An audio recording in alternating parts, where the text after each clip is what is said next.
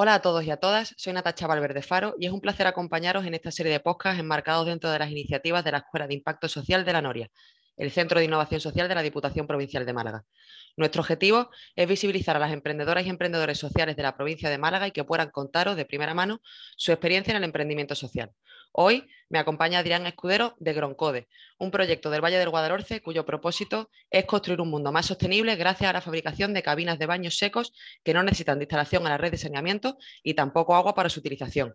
Los distintos desechos se separan en dos contenedores diferentes que hacen más fácil su compostaje y así poder obtener tanto fertilizante como compost o abono.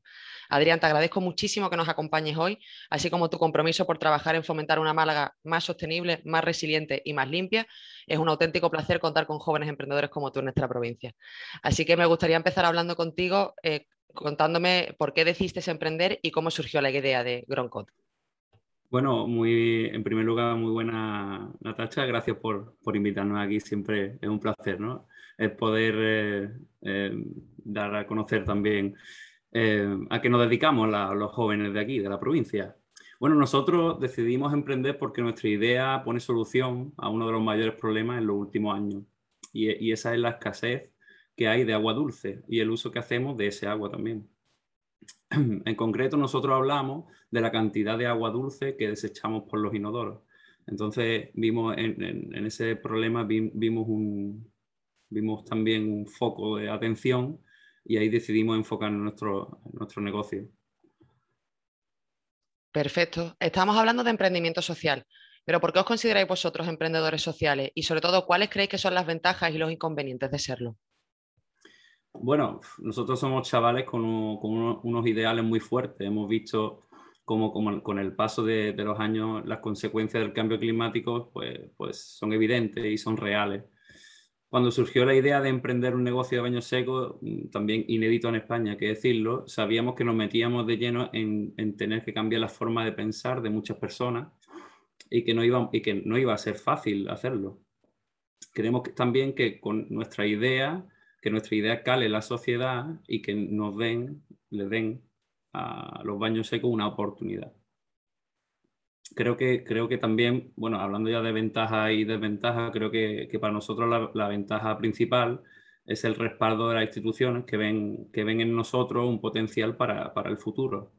Eh, sí es verdad que tenemos apoyo institucional y que detrás de, de, Groncode pues, hay muchas asociaciones, muchos eh, estamentos públicos que han aportado su granito de arena y bueno, eh, le, damos, le damos las gracias por ello, pero también si, si queremos ver los inconvenientes de, de, ser un emprendedor social, o así lo vemos nosotros, el inconveniente sería pues el tener que llegar a, tanta gente y tener que cambiarle la, forma de pensar a tantas personas, porque nosotros nos, enfocamos a un, mundo a gran escala. Nosotros tenemos que enseñar a niños, a mayores, a adultos y, a todo tipo de, a, toda la sociedad en, general, y tenemos que instaurarles una nueva idea de, bueno, de, en este caso, de utilización de los residuos personales.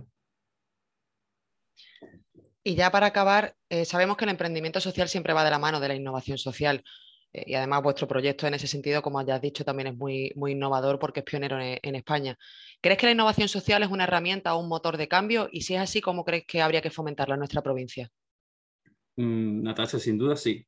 sí. Sí que lo es porque la innovación, la innovación social perdón, trae nuevas ideas al mercado, nuevas oportunidades donde reina la economía circular y, se busca el máximo rendimiento con el mínimo impacto tanto en lo medioambiental como, en lo social.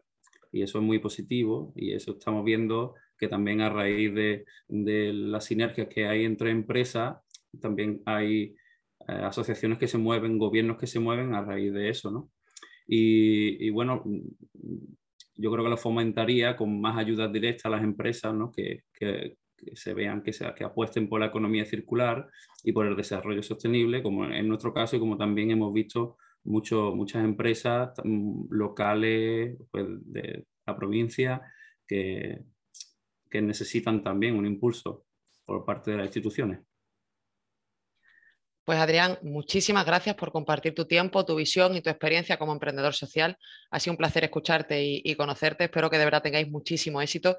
Y además te quiero agradecer que habléis de una temática tan importante como, como el agua, que sobre todo a nivel de saneamiento muchas veces se tiene, se tiene olvidada y que, y que es cierto que el agua además va a ser un, un recurso escaso, sobre todo en nuestra provincia, con los futuros impactos del cambio climático. Así que yo por ello os agradezco muchísimo el trabajo que estáis haciendo.